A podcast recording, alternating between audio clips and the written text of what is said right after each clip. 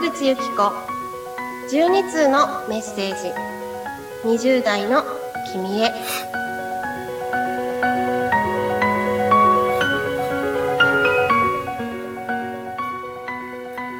皆さんこんにちは。ホルン奏者の山口由紀子です。この番組は12通のメッセージ。20代の君へというタイトルの通り月に1つずつ私がお話をさせていただく番組となっております。えー、今月も公開収録という形をとっておりまして、えー、ライブ配信で収録を行わせていただいております。とまだまだ梅雨明けの気配のない、えー、状況ですけれども、元気にお届けしていきたいと思います。本日のテーマはコンサートのお話ということでお話を進めていきたいと思います。では本題に入る前に今回も公開収録ということで番組ディレクターのあっちゃんさんにも加わっていただいて、お話を進めていきたいと思いますのであっちゃんさん改めましてよろしくお願いします。はい、よろしくお願いいたします。前回、前々回に引き続いてね、お邪魔しております。はい、よろしくお願いします。こちらこそ、まあ、本日のテーマね、コンサートのお話ということなんですけれども、実はこれ私がどうしても、あの、ゆこさんに聞かせていただきたくてですね、ご無理を言ってセッティングしたテーマでして、えー、ありがとうございます。ありがとうございます。なかなかねあのプロの音楽家の方に直接コンサートにまつわるお話を伺う機会がないので一度ね、チャンスがあったらって感じてまして今日はまあいろいろ聞かせていただきたくあれもこれもとね、えーとまあ、実はまあとてつもなく長くなっちゃうんで いつもですが。だから今日はまあ一応前編としてね、えーまあ、学生時代のお話を中心に聞かせていただければなと感じております。よろしくお願いいたします、はい、よろしくお願いします。さてゆうこさんにね一つお聞きしたいんですけど私が回しちゃっていいのかな？はい。あの ゆうこさん最初のステージまあコンサートっていうかまず最初のステージって覚えてらっしゃいます？最初のステージがうろ覚えなんですけれど、はい、でも、まあ、順をたどっていくと、はい、おそらくその楽器を始めたのが小学校高学年とかで、うん、なんかお祭りのイベントみたいなところで演奏したりしてた記憶があるんですけど、はい、それはあんまりステージっていうかなんかまあ本当に小学生で遊びみたいな感じだったのであんまりカウントには入れてなくて、はい、結構緊張するようなステージの場っていうのは中学生になってから吹奏楽部に入って、うん。はい、演奏するようになってからだと思うんですけど、はい、順をたどるとおそらく吹奏楽コンクールとか、はい、ああとは中学校1年生の時は私は吹奏楽コンクールは人数の関係で当時は私の学校は中2と中3の先輩が出る、うん、基本的に出るその人数で成り立つものだったのでなるほど。編成の人数の都合上中1は基本は参加しないっていう感じだったので出てないので、となるとマーチングなのかなとかいろいろ考えたんですけど、でもすごく、あ、そうです。マーチングも中学校の時に、私が中学校1年生入学してから、私の母校はマーチングを始めたんですよね。すごい嫌だったんですけど。えな何が嫌だったんですかマーチングいやきついきついですよ。だってああそうかそうか。あのー、まあ基本的に秋から始まる大会だったので、ええ、夏のコンクールと、えっ、ー、と、まあ、同時期に併用して練習したり、夏のコンクールがもう県大会とかで敗退したら、もうマーチングの練習ってなってましたし、九州大会まで切符をもらっていたら、並行してマーチングの練習もしな、して、しなきゃいけないって言ったらあれですしてたんですけど、はい、もう真夏の暑い体育館とか、まあ、たまには学校の近くの、なんか、本当に小さなグラウンドとかを借りてやってたんですけども、暑い中やるっていうのも、まあ、それはまあ誰でもきついと思うんですけど、はい、なんか休憩すれば回復するっていうものじゃなかったんですよ、いろんな意味で。なんかあの、楽器をただ、はい、ただ座って立ち止まって演奏するだけでも、すごい難しいのに、うん、それを動きながらやるなんてとか、もうなんか私は、えもっと集中して座って 演奏して楽器を極めたらいいのになんでマーチングなんてやるの？みたいに思ってしまうタイプだったんですけど、でも理にかなってますよね。わかるわかる。でも面白いのが、うんあのー同級生の中でも、はいあ。んまり、あんまり吹奏楽コンクールとか、そういう部活動自体も、そんなに好きじゃなかったとか、なんか緊張しちゃうし、うん。うーん、なんか先輩怖いしとか、いろんな理由から、あんまり一生懸命になれない、もうやめちゃおうかな、みたいに言ってたような子でも、うん。なんかマーチングはすごい楽しいみたいに、おーなんか、そうなんだ。うん、競技に入るからなのかな、はいなんだろう。やっぱり、また別の吹奏楽コンクール、えっと、座って演奏するっていうのとは、また違った、まあの、魅力があると思うんですけど、なるほど。それでマーチングすごい楽しいって、あの、一生懸命にやる気を出して、引っ張ってくれた子たちもたくさんいましたね。なるほどね。ちょっと違うんでしょうね、そこはね。そうです、そうです。ね私、中、高学年になってパートリーダーとかやってましたけど、ええ、えもうマーチングになったら、もう一人の同級生の子の方が、よっぽど上手だし、え。うん。よっぽどやる気もあったし、もう絶対うん私よりはマーチングの方はもうこの人の方が引っ張っていけると思うからって言って、私は吹奏楽コンクール頑張るから、あの、メグっていう同級生に、メグはあの、マッチングの時みんなを引っ張ってってね、よろしくって言って。私にもいろいろ、私マッチングすごい苦手だったんですよ。なんか動き覚えたり、なんかここまでで何泊でここまでで行って、次の自分の場所が決まってるので、あの、なんていうんですか、あの、設計図みたいに、うん、うん。なんか絵コンテっていうんですかね、動きのコンテが決まってて、そっか。次その。泊、次の練習番号何番、何番までに何泊間かけてここに移動してって自分が番号が振られてて、はい。なんかホールになったら H の1、H の2とか、うん。例えば私が H の1だったら H の1の場所、今はここで、8泊後にはここに行ってないといけないとか、それで全体の動きのこう綺麗な図形がこう浮かび上がるみたいな感じで、はいもうそういうのも、まあ、バカだから覚えられるの、覚えられなくて覚えるのすっごい大変で、でも覚えないと危ないのがぶつかっちゃったりとか、交差しますあの、もんね。みんなが、みんなが同じように動かないと、あの、ぶつかっちゃったりとか、怪我につながったりとかもするので、はあ。もうスポーツですよね、そうすると、ね。スポーツですね。なんか練習中も、あの、じゃあここまでやるよってこう先生が来て、はい。ここまでやるから、一旦ここで止まってね、みたいな。うん。練習の途中経過、ここからここまでだけはやります。次には進みません。とかいう時に、なんか疲れ果ててたりとかで、その、ここまでやるよっていう、ここまでのところを、なんかちゃんと聞いてなかったりとか、聞いてはいたけど勝手に体が動いちゃったとかで、そこで止まるまでをやり、やり、やりたかったのに、うんそこで止まれてるか、そこにちゃんとみんなが、あのー決められた場所に移動ができていて、形がしっかり作れ、作れているかの確認をしたかったのに、うん。一人でも先行っちゃう人がいると、後ろに止まってる人がいるのに、前の人が後ろ下がってきちゃったりとかすると、はい。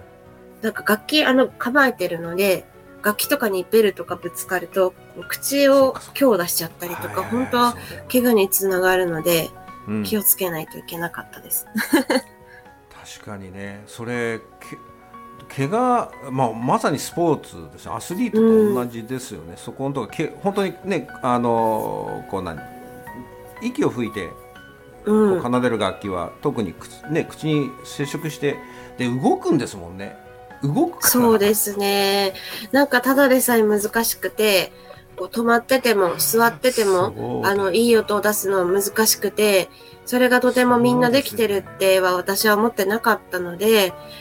え、なんでまだこんな立って、立って、座って立ち止まって吹くことさえもすごくみんな難しいのに、はもっとそれがクリアできてきてからやったらいいのに、とか、まあ、ただきつかったからだけなんですけど、そんなことを思ったりしてましたね。あそれトレーニングの一環でもあるのかなと思いますけどそうですね。中学校だったので、中学生だったので、私、小学校の時もずっと背が小さくて、今はわからないですけど、私の当時、背の順で基本並んでて、小さい、うん背が小さい順に並んでたんですよ。はいで、大体小学校でも前から2番目とか、あそれぐらいをずーっといてうん、そうなんですよ。で、中学校入学した時も、150センチなんて全然なくて、146センチだか8センチだか割と小さい方だったんですよね。うんうんでも結構もう背がスラッと高く伸びてる子とかもいて、同級生でも。うんあとは体力が全然なかったみたいで、マーチングがきつすぎて、途中休憩15分とかって言われても、なんかマーチングが大好きな私のそのメグっていう同級生が、なんか動きの確認に行ったりとかしてたんですよ。信じられないと思って、私はもう体育館の床にへばりついて、もう座ってるだけでも無理で、もう床にもうへばり、ベタってへばりついて、うわ、もう15分経ったみたいな感じで、体がすごいもうついていくのが精一杯できつくて、あとなんか汗をかく、あ暑いねとか夏、外で学校帰りとか言ってても、えゆっこ本当にあ暑い？みたいに聞かれるぐらい、なんか自分ではすごい暑いのに、周りからは暑く見えないって言われてて、へっちゃらに見えるんだ。なんか汗が出てなかった。あの、見、見た、見た目だけでも、汗も別に出出てないし、汗が流れてるの見たことないし、はい。多分なんか青白い顔してたので、顔色も。なんか暑そうに見えないとかすごい言われてて、確かに汗は流れるっていうのは意味わかんないなって思ってたんですよ。汗流れるって、汗の粒ができないと流れないじゃないですか。まあまなんで汗、すごい汗だらだら流すような同級生とかを見ると、あはすごいなーって、朝、汗流れるってすごいなーって思ってたんですけど、マーチングがきつすぎて、やっぱ多分体力も鍛えられたのか、中2の夏に汗が流れたのを覚えてて、見て見て、今これ汗流れてるよね、みたいな。友達にー。感動感動のねとか言って、汗流れてるとか言って、初めて汗流れたみたいな言ったのを覚えてます。あ今ねスポーツで共通するんですけどあのち千尋さんの方からあのサッカーの練習今ね息子さんがただいま息子のサッカーの練習に付き合いながら聞かせていただいてますな、ありがとうございます。ます千尋さんありがとうございますあ書いてある。あ音楽もスポーツですね。いや、本当に本当にもう運動部、運動部だなって思思ってましたね。ハードですよね。確かにそうですよね。言われてみればそうですけど体育館って暑いんですよ。めっちゃくちゃ夏なんて。暑いですね。もう夏にたまに保護者の方とか、先生から夏休みとかの、あの、休日の練習ですね、の時に、はい。やっぱりもう暑い日が続くと、今の方がもっとたくさんこう、気を配って休憩多くしたり、うん。熱中症にならないようにとか、すごい気をつけてる、あの、あの、ね、なんていうんですか、全全国的に活動、運動部も何でも、会社でもしてると思うんですけど、私の当時ってそこまで、なんかシリアスにはなってなかったとは思うんですけど、でもい長い練習が続いた休日とか夏休みとかのお昼休憩の時に保護者の方とか先生方が、なんかあの袋に入ったかき氷、あんまり最近見ないですけど、わかりますあかカップじゃなくて袋に入ったいちご味のかき氷、あれを差し入れしてくれる時があって、もう超テンション上がってました。ですよねやったかき氷だみたいな。生き返りますよね絶対もう生き返りました。もうクールダウンして、で、食べて、頭キーンってなって、もうゲラゲラ笑って、回復してました。青春青春だなそれめっちゃ青春だなと思うけど先生によく言われてたのが、お前ら休憩の時の方が元気だなって 言われてました。だってだってそこで正気取り戻すんだものそんな今までう本当あれは嬉しかったですね。なんか普通にアイスとかの時もあったんですけど、なんかやっぱあの袋のいちご味のかき氷っていうのはなんか、なんかふ、普段食べてもちょっとつ、ちょっと冷たすぎるなとか頭キーンってなるなうんって思うと思うんですけど、はい。もうあれがもう一瞬で暑い中食べてるので途中から溶けてきてジュースみたいに飲むみたいな、はい。もうすぐ食べ終わっちゃうぐらい嬉しい差し入れでしたね。わかるわかる。そのそのそのその時に食べるからあのこうなんていうのかな、あの実感が湧くってやつですよそうですね。そういう意味ではね、美味しさ倍増でしたね。かなりあれですね。あのハードな吹奏楽っていうかその音音楽家の方々っていうのはそういうハードな道もなんですよね。そうマーチングバンドなんか特にうん。体力的なこともそうだけど演奏だってへ演奏しなきゃいけないしだって動く活動するって呼吸するでしょ？しかもその、はい呼吸でお音を出してるっていうあの楽器を吹きながら動くってこれはしんどいわなそれは。そうですね。でもそれが、まあきつい、きついはきついけど、うん、なんかそれが楽しいって思える子も多分たくさんいて、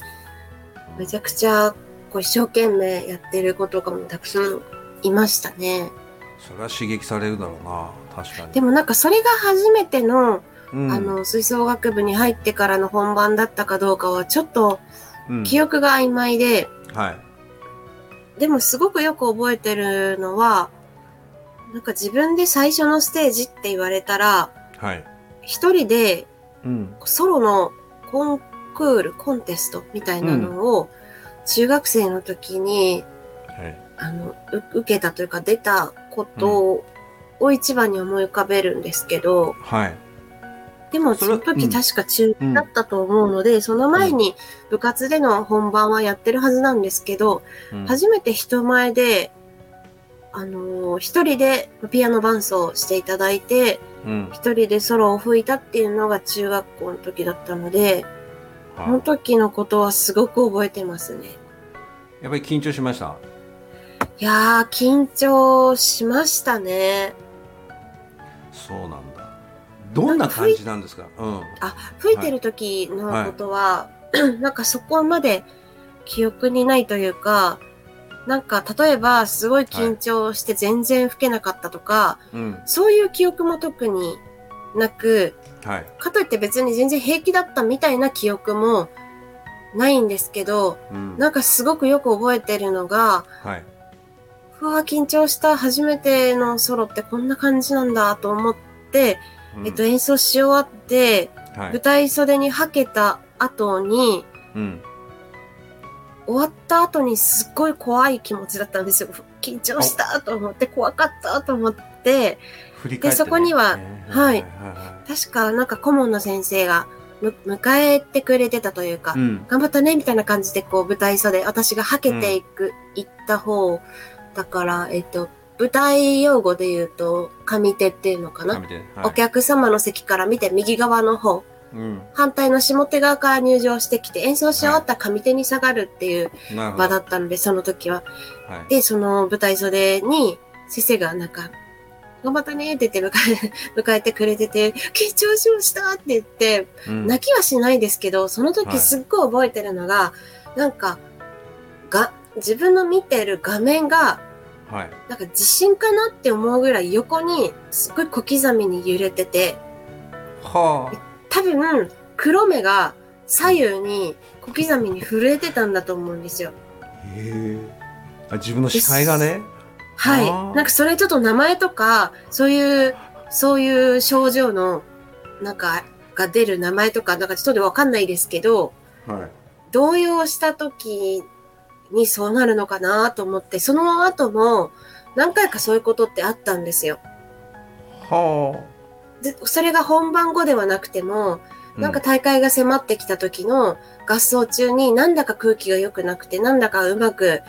うん。あの、よ、うまくよく、なんか前にみんなで進めなくて、なんか先生もちょっと焦ってて、うん。で、お前らなんかやる気あんのかみたいな、そんなんじゃ合奏しないとかって先生がなんか怒り出し、怒り出し始めた時とかに、うんわ、どうしよう。このままだと良くない方向に行くとか、うんどうしようって思った時に、黒目が揺れてるな、みたいなのが 自分でわかるっていうか、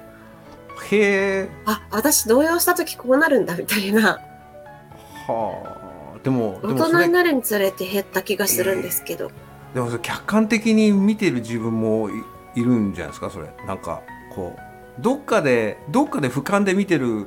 今、うん。今過去を振り返ってお話しされてますけどそれってどっかでこうゆうこさん違うところで自分を客観的に幽体離脱はしてないにしろ上の方から見ているような部分で認識してるっていうのはすごいなと。本当にパニックだった。ら覚えてないはずなんですよ。多分。いやでもなんか最初にその、そうなった時に、うん。何これって、こうん。私こんな風になっちゃうのって、なんか前回もお話ししましたけど、はい、あんまり練習でうまくいかないことがあっても、うん。まあ本番近づいてきて焦ってるなみたいな。まあでもこのまま練習してもできるようになるなる気がしないし、まあ、あとは本番頑張ろうみたいなぐらい割と能天気なタイプだと思ってたのに、はい、いざ本番をやるとこんな動揺しちゃうのってびっくりして、うん、でそのなんか黒目が揺れてるんだかなんだかわかんないですけど画面が見てる自分の見てる画面が小刻みに揺れるとかいうのも、はあ、結構びっくりな衝撃的なことでうん、でその後に何回かそういうのが起きた時にあこの感覚覚えてる。あれだあの時のだみたいな。だから動揺した時とかにそうなるのかなって、なんか、それも後からだと思うんですけど、うん、思ってた気がします。それはなかなか経験できることじゃないですけどね。でも、でもそそこってなんか後から真っ只中だったら多分真っ白になったり全然もう一歩も動けないというか全くゼロにはならないんだなと思って、そこがすごいなと思って。なんかこうあゼロにはならない。演奏中ですか？うん。全くその無になあのゼロになる動けなくなっちゃうとかってわけじゃないですよね必ずやっぱり現在進行形でアクションは続いててそうだけど意識はそうなっててっていう。ですよね。なんか本当にパニックになったら動けなかったりとか動作がゼロになっちゃう。無になっちゃう、うんうん、まあゼロって何掛け算してもゼロなのでゼロになるともうもうまあ、呼吸心臓と呼吸は動いてるけどもうあと何もこう動けないっていうのは、うん、まあ、一番のこうフリーズフリーズするっていう感じかな。っていうのはあるかもしれないですけど優子さんはやっぱりその、うん、動いてる動いてるって言いながらもやるべきことは動そのそのステージの中でもやってるしそのその中でのこのこ心の中で言ってるけれどなんか俯瞰で見てるような感じはありますね。今の話を聞かせていただいてあ俺不思議だなと思いながら。だから結構冷静なんだろうなと。そういう体の自分の反応をちゃんと確認してる自分がもう一ついるみたいに思うような感じ。ああでも最初は何これ何これってびっくりしましたけどね、うん。先生、ね、なんか、先生、なんか画面が揺れるんですけど、みたいなことを言って、え、何言ってんのみたいなことを言われて、何それみたいな意味わかんないみたいな感じで言われて、いや、本当なんだってとか言って、本当になんか画面が、画面がなんか揺れてるんですけど、みたいな。言ってました。また山口行ってるなと思ってるかもしれないですけどね。でも、でもそれって特有、特有っていうか、それはやっぱり感受性も含めてですけど、でも他にってそういう音楽家の人、経験した音楽家の人のエピソードってご存知です？えー、でもな、私だけじゃないと思うんですけどね、この書、現象。なん、なんか名前あるのかな？調べてみようかな。黒目揺れる。ララジオお聞きの中でなんかそういうご経験した方のぜひおはがきってお便りをいただいてですね 私もこういう経験しましたっていうあのうんなんか音楽に限らず動揺した時とかでもその目が動いたりするっていうのはあるかもしれないですけど画面が自分で見てる画面がなんていうかなああ地震じゃないのかなぐらいね揺れるっていう意識っていうのってそんなにないと思うんですけどね。なんか変にゆスローモーションだなっていう感覚は多分子供の頃にあったかなと思うんですけど。あのボールが 私の話どうするボールがおでこっていうか鼻のちょっと上に当たったことあるんですよ。高校生だっけな、はい、軟式のボールかなんかが急に飛んできて当たる瞬間ってものすごくスローだったんですよ。へー。これねボーンと当たったらもうそれこそ真っ暗なの目開いてる一生懸命開けてるつもりなんだけど真っ暗で。でなんかあ鼻からなんかこう生温かいもの出てるぞみたいな。多分赤いものだったろうなみたいな。その瞬間はすごくスローなのもあ同じことありましたね。痛い思いですけど。小学生の頃はあのソフトボールやっててでバットが飛んできたんですよこうやってピューと、えー、キャッチャーキャッチャーをやってたので、はい、だから打った後のバットがこうボールを目で追っかけるんですけど途中からそんなんていうか視界にバットが金属バットがこう入ってきてそれがガンと子供だったのでその今でいうなんていうかこうキャッチャーマスクみたいにしてなくてそれが目に当たったっていうその時スローモーションでした。ね確かに私はスローモーションでした、ボールとかだとそうなるん。ですかねなんかよくドラマとか漫画とかでも、うん、なんかそういう描写になりませんか？あるある。あるけどそれがすごい短いだと思うんですけど自分の中の記憶としてっていうかそこの瞬間をすごいスローモーションに認識をするんでしょうね。多分分かんないですけどだけど揺れるっていうのはない。緊張して緊張してああないな。でもなんかその黒目が揺れてるんだろうなみたいなのは、さすがに最初になった時は分かんなかったです。なんでか分かんないけど、そうでしょうね。すごい動揺してて、んなんか、すごい画面が小刻みに横に揺れてる気がするみたいな、なんだこれみたいな。それおでも2友達回目、3回目ぐらいになった時に、うんあ、これは多分自分が見てる景色がもちろん揺れてるわけではなくって、自分が見てるこの自分の目がは左右になんか動揺して、目が動いてるから揺れて見えてるんだな、のかな？って思ったぐらいで。それ確認しなかったですか？お友達に「え私目動いてる?」みたいな。そあ、なんか言いました、言いました。今私の黒目動いてない。みたいな。んつってました？え、なんで言ったかな？んかちょっとよく覚えてないですね。でも大体そういう時ってなんかちょっと緊迫してる時だったり、そんなそんなこと聞かれ本ると番後とかだったら別に聞けますけど、確かにね最中に 言われても困るわうな。そうそうそれ聞かれた方も何言ってんだろうと思うしそのそんな状況の時に言われてもっていうところもありますよね。へえそんなでもきそうか。緊張するとそうあーまあならんことはないだろうけど。へえ。でもそういうことを経てやっぱり緊張感ってこう乗り越えていけるようになるもんですか？やっぱりそういうステージって特うん。なんか特別なような気がするんですよね。例えば例えば私はだってその草野球をやってて例えばバッターボックスに立ってボあのバット持って打とうとした時はまあ1対1でねあれですけどなんて言うんだろう。そその時も緊張するっていうのとまた見られてるっていうのと違うじゃないですか。見られてる演奏してそれをまあうん要はいつも思いますけどその演奏家の方々ってその音を出したら引っ込められないじゃないですか。うん。例えばリカバリーしようと思うと例えば私らみたいにこう喋ってるとあそれはってあと後かぶせでこういろいろリカバリーしていこうみたいになるけど音ってリカバリーできないじゃないですか変な話が出ちゃった音っていうのは。でそのことはもう慣れていくもんですか？それってどういうふうにゆっこさんはクリアしていくんですか？そのいや、緊どうなん感でしょう。なんか人にもよるかもしれないですけど、だんだん慣れてきて、だん。だんじ、最初はたし、もしかしたら、えっ、と、もっと本当は練習では演奏がうまくできてたのに、はい。本番になったら緊張して、全然実力出せなかったとか、緊張して音が震えちゃったとか、はい。な、なんか全然うまく吹けなかったみたいな人も、何回かいるうちに、少しずつ度胸もついてきて、はい。やりたいことができるようになってきたり、練習でできてきできてたことも、あの、パフォーマンスが上がってきたりとかするうん。人もいると思いますし、私もそういうところも、場面もあったかもしれないんですけど、うん。なんか逆にだんだん怖くなっていくっていう人の方がもしかしたら多いのではないかと思うんですけど、専門的に勉強していけばいくほど、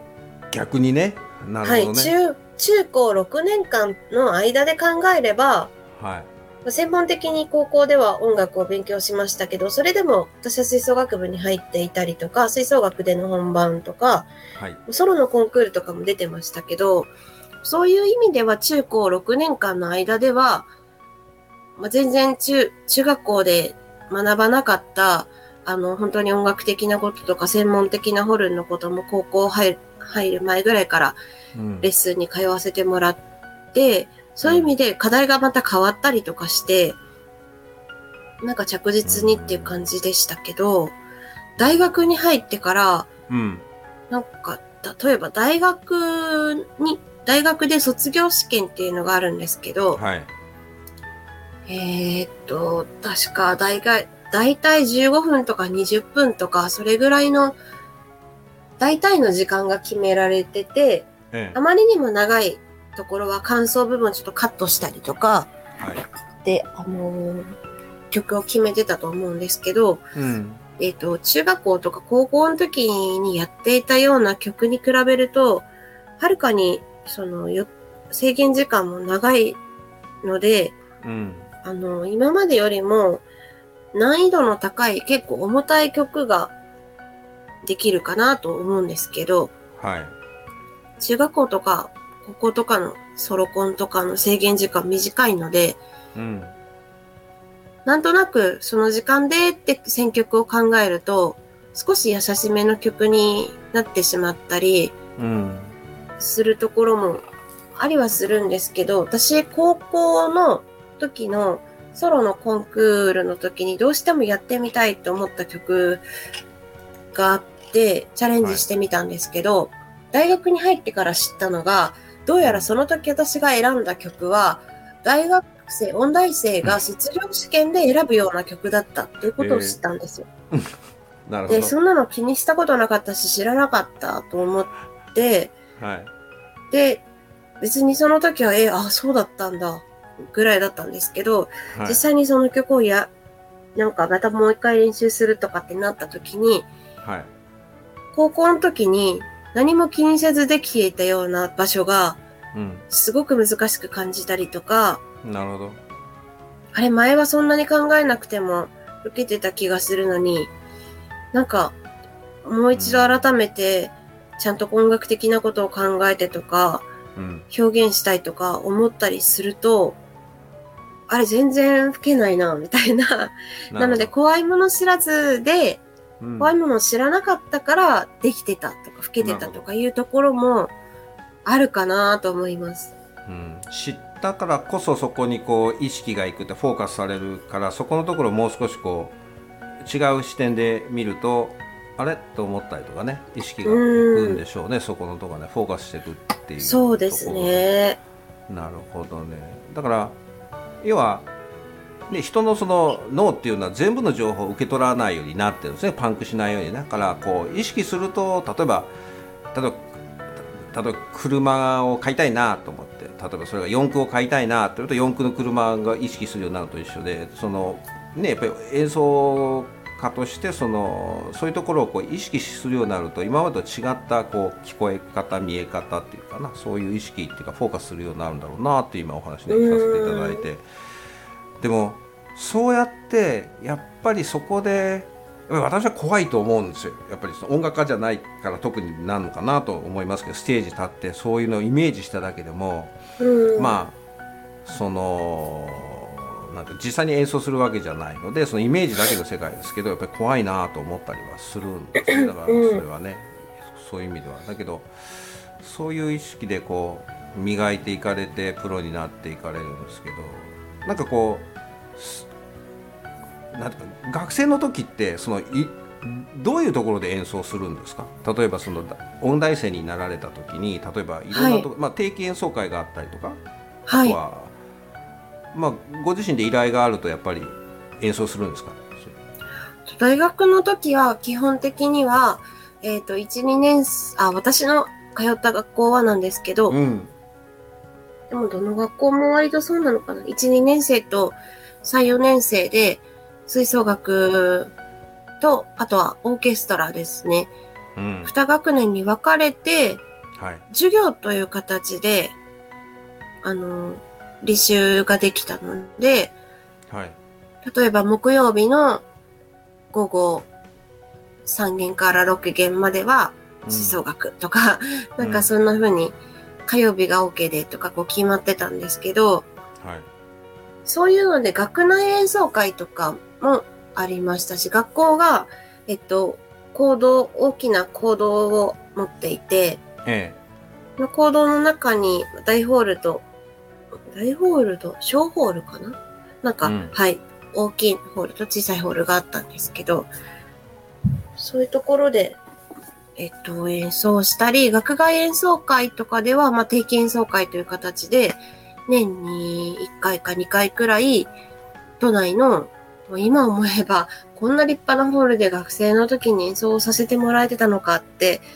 もうびっくりするぐらい立派なホール、例えばオペラシティとか、サントリーホールとか、もうフリーになってからだとなかなか、なかなか、あの、お仕事、そういうお仕事いただかない限り、あの、そ、そういう場所で演奏することできないなっていうような、本当に立派なホールで、学生の頃演奏させてもらってたんだなって思いますね。うん。あとは、えっ、と、学校の授業関係なくとかだと、えっと、室内学っていうんですかね、シュピール室内楽相談とかもそうですけど、はもうちょっとこうメジャーな編成、金管五重奏とか木管五重奏とかいろいろあるんですけど、ええだいたい5人ぐらいでの、えっと、アンサンブルのグループを自分たちで勉強のためにだったり、まあ楽しみで、なんかやらないみたいな感じで組んでたりとかもしたんですよ。うんで、それで、そのアンサンブルとかで、えっ、と、それも学校の、えっ、と、演奏会っていうのがあって、で、それで、そこでは学内でオーディションをやって、予選があって、本戦があって、それを通過したら出れるっていうコンサートがあったんですよ。本番の会場は学校の行動なんですけど、うんソロ室内楽演奏会って言って、あの、学内のオーディションを通過した人が出れるソロのコンサート、ソロ部門と室内楽部門っていうのが交互に来るようなものがあって、はい。そういうのに自分たちで組んでいる金管五重奏とか木管五重奏とかでチャレンジしてみたりとか、なるほど。私はよくしてて、まあそうしてると、まあ学校にも、あ、そうやって一生懸命、一生懸命というか、えっ、と、うん。よくこのメンバーで、あの、積極的に頑張ってる子たちが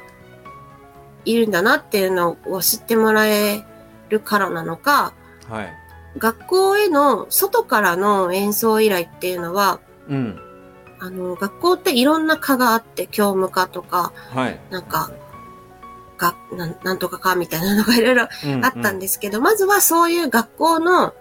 あのーその、なんていうの、楽器の先生からっていうのもあったとは思うんですけど、ええ。まずはそういうところに学外からお話が来て、はそれで、えーっと、まあ、こういう、例えばこう、うん、例えばなんだろうな、小、小学生の音楽教室、教音楽教室の授業で、あうん。ちょっと何人かの編成で演奏とちょっと楽器の紹介みたいなのをしてもらう機会を作りたいんですけどってなるほど。いう依頼みたいなものを学校がもらったものをなんかあのなんとかさんたちがやってるそのグループでどうですかとかって話をもらえたりとか。はあ。掲示板で募集とかもあったはい。かもしれないですけど、直接言われることの方が多かったのかなと思います。そんなにたくさん、その学校を通してのか演奏のお仕事を学生時代に経験したっていう記憶はあんまりないんですけど、演奏のお仕事ってなったら、やっぱり学校を通して学校から、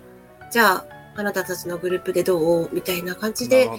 かせてもらうことが多かったですかね。そうかそうか。そっか。学内で知ってもらってこういう活動してるんだとかはい。っていうのがあって、で外からはその学校に問い合わせをするところをつないでもらそうっていう感じですよね。はいそういうところか、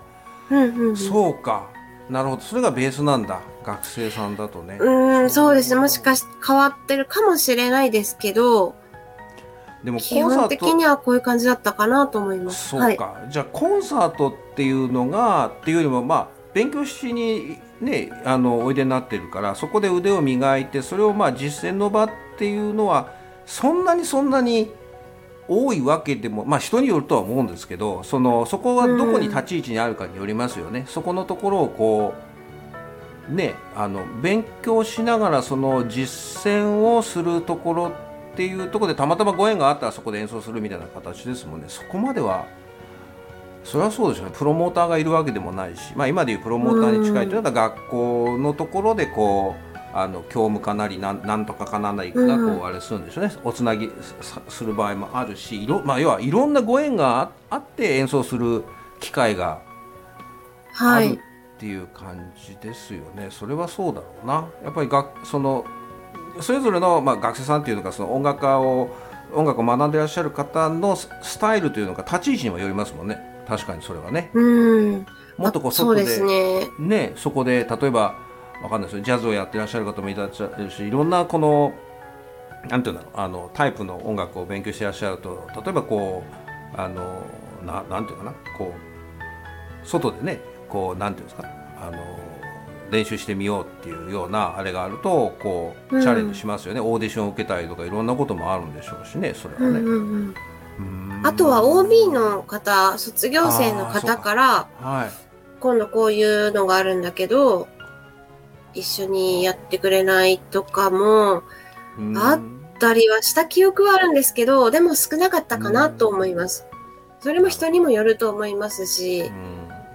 そうだよね。確かにそうでしょうね。人に人にその人の在り方っていうかその時どうしたいかによるからあのどういうスタイルでっていうのは一概に十人十色ですよね。そういう意味ではね。うん。うん。あとなんか試されるって言ったらあれですけど、例えばですけど、なんかま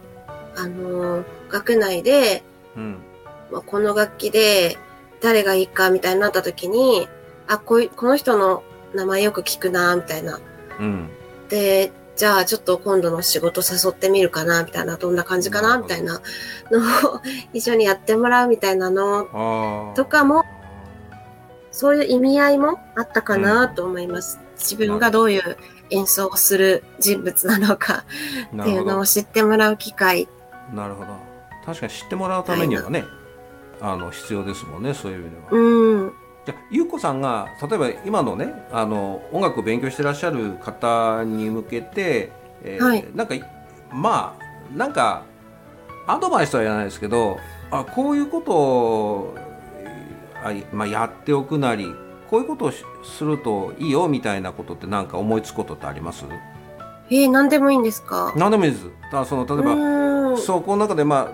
あ例えばさ演奏するっていう勉強ばっかりしててもね要はその頭の中じゃなくてその実践するっていうことがあのアウトプットであるから皆さんそうやって学ばれて音楽を勉強し、まあ、もちろんその譜面を書いたりとか,、まあ、そのなんていうかなあのアレンジする方もそうでしょうけどとにかく音にしないと形にしないと相手に伝わらないっていうかわからないうんっ。ていうところにお立ちになってらっしゃるので、だからそういう意味では、じゃあ学生さん例えば大学生でもあの中高校生でも中学生でもいいですけど学生のうちにこういうことをチャレンジしたりとかこういうふうにしとくといいよなみたいなことがもしあればゆうこさんそうですね。結構たくさんあるんですけど、うん今の流れで一番最初に思い浮かんだのは、うん。えっと、学内で授業、まあ、授業にも関連するようなものもあるんですけど、授業とは関係なくても、室内楽、アンサンブルとかを自分たちでグループを作って、うん。本番がなくても練習をしてみたりとか、何か本番の機会があったらそういうオーディションとかにもチャレンジしてみたりとか、うん。やっぱりアンサンブルって、最小で3人とか、まあ、す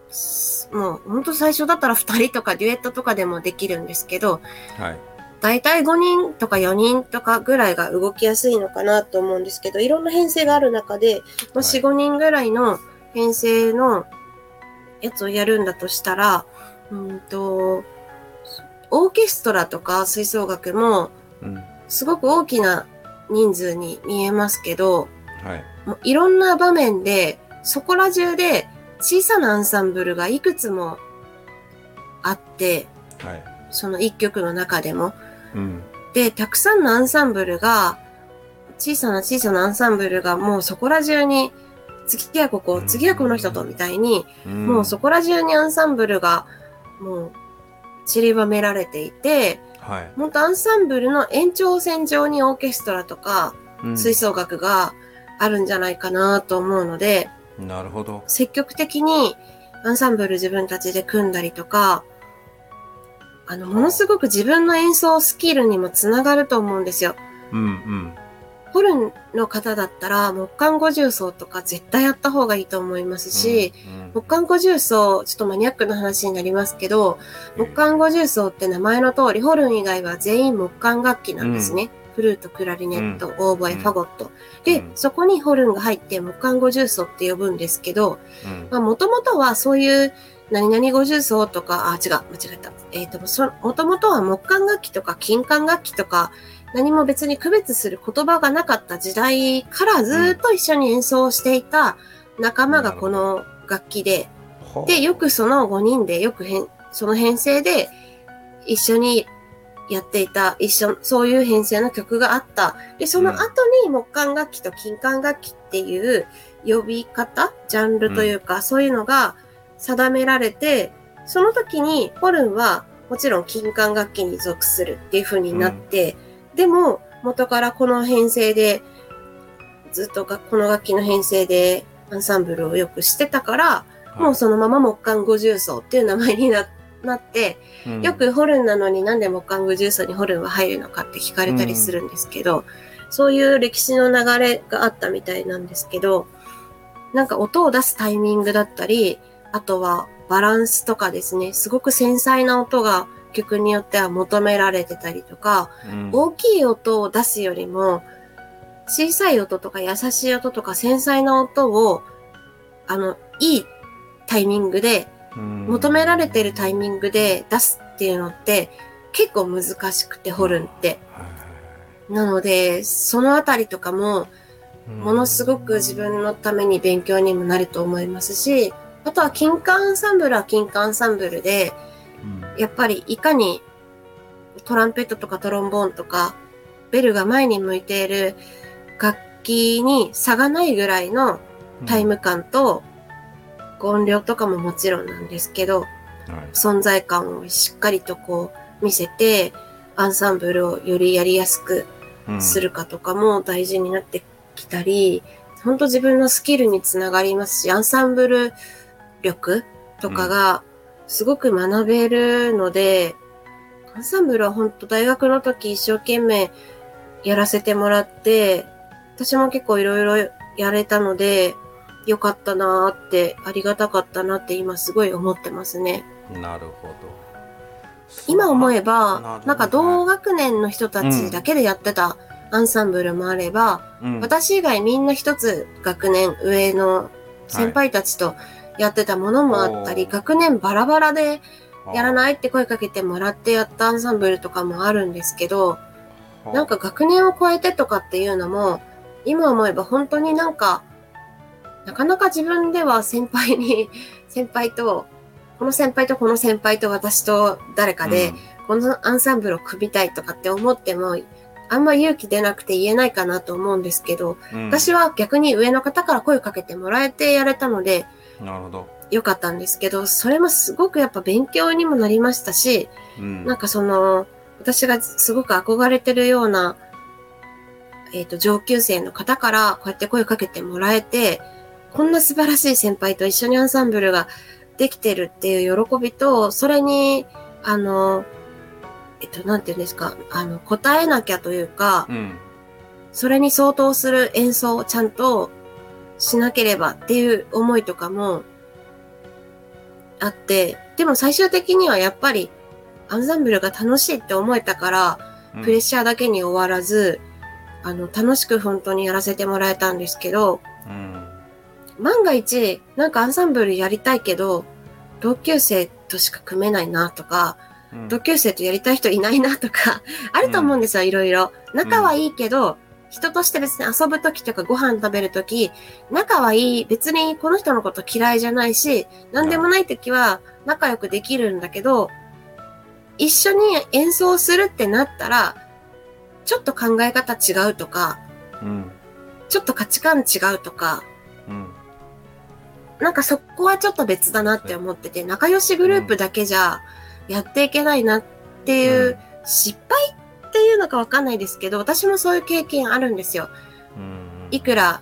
な、な、仲いい、仲いいからといって、いや別にその人が嫌いとかじゃないんだけど、一緒にアンサンブルをするってなったら、これ以上はもうちょっと厳しいってなって、うん。解散したような、あの、グループとかもあったりしたんですけど、その人のことが決して嫌いとかそういうわけではなくて、そこがちょっとまた別問題だったり、でも、人柄も切り離せないことだったり、人柄も信頼できて、っていうのもあると思うので、なるほど。いいなって思ったり、かうん。なんかこの先輩と一緒に演奏できたら楽しいだろうなとか、すごい勉強になるだろうなとかって思える人がいたら、もうダメ元でも声かけてみるとかしたらいいんじゃないかなってすごい思いますね。うんなるほどねそれはあれですよね音楽だけに関わらず例えばその音楽を学んでる、ね、方以外にも同じことが言えるかなと思いますよ、うんそのまあ、例えば社会に出て、まあ、会社に勤めようが先々企業をしようがやっぱりアンサンブルで仕事をするので。なうん。その音を奏でなくてもねやっぱり一つの仕事を、まあ、プロジェクトだったりとかするときにやっぱり人と関わらないで一人だけで仕事をするっていうことよりもやっぱり人と関わって仕事をすることの方がもちろん多いのでそういう意味ではすごくうん。同じだなと思ってそのおっしゃったように友達としてっていうかその気が合うからそのプロジェクトがうまくいくとは限らないけれど、やっぱり人として信頼ができないと仕事もうまくいかないみたいなところがあるのでそうですねうん。難しいだからそこはなんていうかな人とのこうこうなんていうかなあの関わりっていうものを感じたり学んだりするっていうためにはやっぱりそうやってアンサンブル、うだからうん全てにおいて一緒ですよねそこのところはね。特にでも音楽は奏で合うので非常にそれが顕著にいろんな意味で、でやっぱり好きじゃないとそれがそのまま心の魂の声として、あの奏でることになるのでよ顕著でしょうね。そういう意味ではね。自分に正直に、うん。正直に誠実にしないとやっぱり芸術っていうのはこう形にした時に形にならないですよね。そういう意味ではね。音にならなかったりとかね。だからすごくそれはねあのもしこの番組を聞いてらっしゃるあの学生の方で何か他のね音楽じゃない、えーことを学んでらっしゃってもこれはいろんな形でこうあのご自身のことにこう、えー置き換えて考えられるとヒントがあるかうなん。と思いますね、だからあゆこさんの話ねすごく面白いのはこれ私は音楽家ではないし音楽を奏でることであの、えー職業にはしてないですけどでもすごくねなんかねあー目から鱗のことって結構たくさんあるんですよ。いろいろ聞かせていただ からそれはあり方なんだろうなと思いながら、うん、だからそれがたまたま音楽家でいらっしゃって芸術家でいらっしゃるので そういうところなのかなと思いながら今のお話もねすごく、うん、今日はコンサートのねお話っていうかその、まあ、あの舞台に立って演奏してらっしゃる今日はあの前編ということで聞かせていただいたんですがそのアンサンブル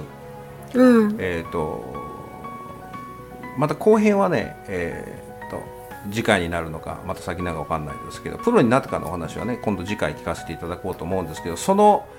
えー、とゆっこさんが所属してらっしゃるシュピールシュナイ合奏団のコンサートのちょっとね、はい。ことも含めて、えーとちょっとねあの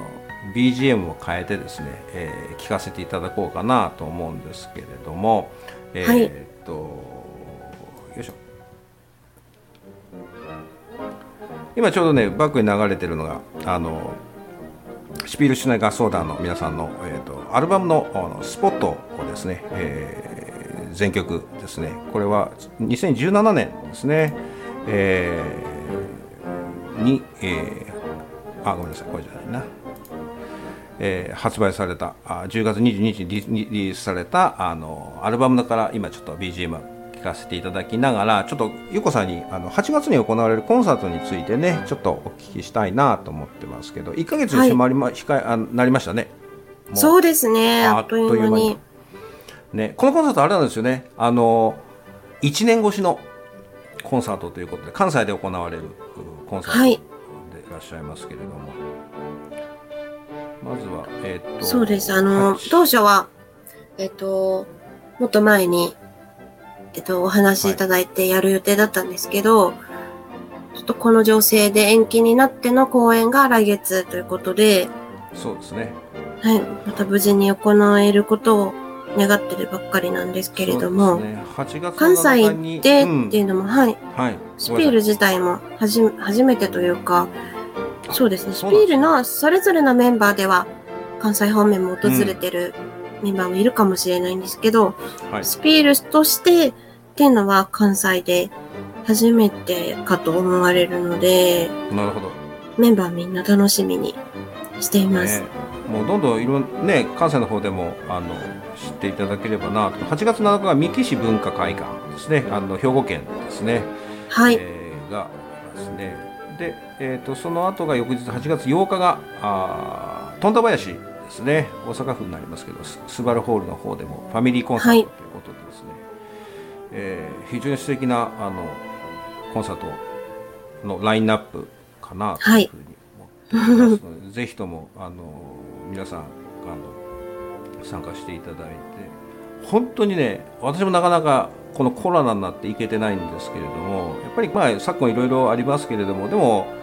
やっぱりその空間で聞くとこう言葉にはその時ならないだろうけどやっぱり心がちゃんとこう受け取るようなねやっぱりシュピールの皆さんの音楽っていうのはね、えー理屈抜きで感じていただければなと思います。特にお子さんにやっぱりこうなんていうのかな感じていただきたいなっていうふうにねあの思いますね。あの、うんうん。そういう意味ではね。リハーサルはこれからなんですか？そうです。これからですね。そっかそっか。大体あれですよね。あのまあ今非常事態宣言も出てますけれどもまあ半歩でも4分の1歩でも進んでいかないとなっていうか。うん。もうそろそろあのなんていうかなこもってばっかりじゃなくて少しずつ前へ一歩踏み出していければなとは思いますし今日のお話をね、うん。聞かせていただくと特にああそういう積み重ねでそういういろんなことでこう今のゆっこさんがあるとなるとまたひとしおに聞かせていただけるかなと思ってそのさっきのアンサンブルの話じゃないですけどね特にシピルの皆さんはこのあのアンサンブルこう8人編成9人まあ9人うん9人編成っていうのかなあーっていうことがありますので、このその世界観っていうのはやっぱりこれは直に聞かないとなかなかね、えーで直に聞けない時はこの私もお購入させていただきましたが「シュピール・シュタール・シュプール」ですね。このあのファーストアルバムですね。デビューアルバムを聴いていただければなと。今サブスクでも聴けるんですってね。そうなんです。ね。メンバーの小話入りの特典がついてます。もうそれたまらんですね。あのファンとしてはね。え ー楽屋トークっていうかね。そういう話がやっぱりまた皆さんすごく魅力的な方々ばかりなのでねすごくあの聞かせていただくにはねいいかなと思ってますね、えーぜひともあのお買い求めいただいて。私このね宝島聞くとやっぱりね、こう前ねあの10周年去年あの番組をさせていただいた時のエンディングだったのでね、あ、そうですね。もうこの曲はたまんなくてね。うんうん、私全然知らなくてこれ T スクエアさんのあれだったかな？だったんですけど私の中でもずーっとシュピールの方々のあのを持ってたりなんかしてですね。いやいやいや。ですのでぜひともですねあのこう聞いていただいてかなと思いますけどね。えー、名残惜しいんですけれどもゆこさんあの、はいそろそろエンディングあ のあもうあっという間に。はい。ね曲の方もちょっとあの今聴いていただきながらご紹介をと思うんですけれど、今日のエンディングは？はい。と今日は、とシュピールスナイ合奏団の演奏なんですけど、これはちょっと面白い画角になっていて、はいえっ、と、これはコロナの始まりの頃ですかね、2020年の3月の終わりとか、もうちょうど今後どうなっていくのかなっていうような、何も先がちょっと読めない時だったんですけど、たまたまホールを借りて演奏会やるかやらないかっていう時だったんですけど、まあ、今お客さんを入れてっていうのはちょっともう無理だから、じゃあせっかくだから自分たちのためにホール使いませんかって私たち話し合って結論を出して、めったにできなかった、この変わった編成なので、この並びが正解とか、このセッティングが、じゃなきゃダメとかないんですよ。なので、自分たちがよりやりやすいアンサンブルと、あと高橋さんとかにもはいあとは他のメンバーでも、あの、代わりに、代わりの奏者を入れて聞いてもらったりとかして、どうやったら響きが自分たちもやりやすく、客席にもいい響きがバランスよく聞こえるか届くかっていうのを、何通りもあるんですね。この8人、今舞台に乗ってるの8人ですけど、8人での並びは 極端なものも含めると何通りにも及ぶので、それをめちゃくちゃ試してえっ、と、行き着いた並びがこれなんですけど、なるほどねそういうのがあるんだそうかそうかこれ4月去ま年の4月だ慣れのない。うん。うん、2日にアップされてるのでねあのですから真っ只中の時にこうあれされてでもその中でのそういうなんていうか編成についてのこうチャレンジっていうのかなそういうこともこう、うん。されてっていうのはなるほどなと思ってすごい本当になかなかホールを使うって本番の前のリハーサルでちょっととか、こんな贅沢なことを今までできなかったので、すごいいい機会を、はい、できて過ごせました。ね、ぜひあの YouTube チャンネルの方にもですね、えーあのこちらございますので皆さんあのシュピールのね室内合奏団の皆さんのあの YouTube チャンネルもご覧いただいて、えーこちらの方も、はいえーご覧いただければなと思いますけども、えー動画リレーもうんまだ引き続き、ですね第2週目が続、あの、始まったので、ぜひぜひ、えー毎週土曜の夜に公開してるので、ぜひチェックしてみてください。それではゆこさん今日ありがとうございました。はい。最後までお聞きくださった方々ありがとうございました。